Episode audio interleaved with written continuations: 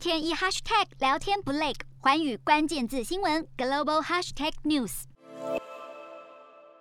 搁浅在水中，动弹不得。二零二一年三月二十三日，长赐号受困埃及苏伊士运河。由于苏伊士运河是欧亚大陆间最短海运路线上的交通枢纽，因此当长赐号搁浅挡住运河之后，全球供应链都受到影响，而这些都反映在民众荷包上。由于物价飞涨，加上秋冬两季缺工及供应链壅塞的影响，导致供货短缺，许多大型超市只好祭出限购措施。但让民众更无奈的是随之而来的通货膨胀。欧洲央行预警，二零二二年欧元区通膨率将达到百分之三点二。债券基金公司预估，由于不利的产业构成，能源价格逆势而动，加上疫情展望，相关疑虑升高，欧股将面临更严峻挑战。分析师也指出，能源、食品和服务价格的上行压力，将意味着二零二二年欧洲整体通膨率仍将维持令人不安的高。不过，相较于欧洲，亚洲大半地区物价涨幅仍算温和。根据《金融时报》报道，澳洲整体 CPI 晋升百分之三，但核心 CPI 攀升百分之二点一，接近央行目标区间的底部。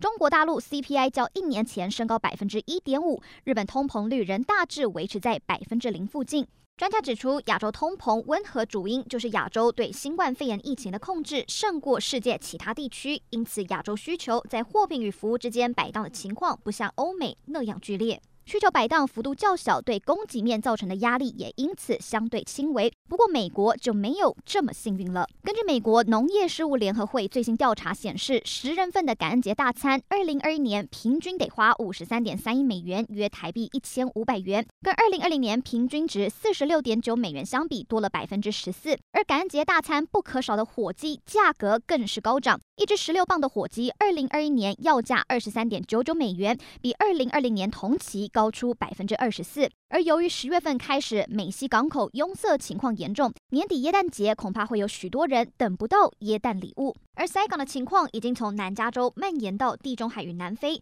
预估要到二零二二年年中才能缓解。不过届时又会有新货不断运进，恐怕会让供应链瓶颈持续下去，推升物价，导致通膨居高不下。洞悉全球走向，掌握世界脉动，无所不谈，深入分析。我是何荣。环宇全世界全新升级二点零版，锁定每周三、周六晚间九点，环宇新闻 MOD 五零一中加八五凯播二二二以及 YouTube 频道同步首播，晚间十点完整版就在环宇全世界 YouTube 频道。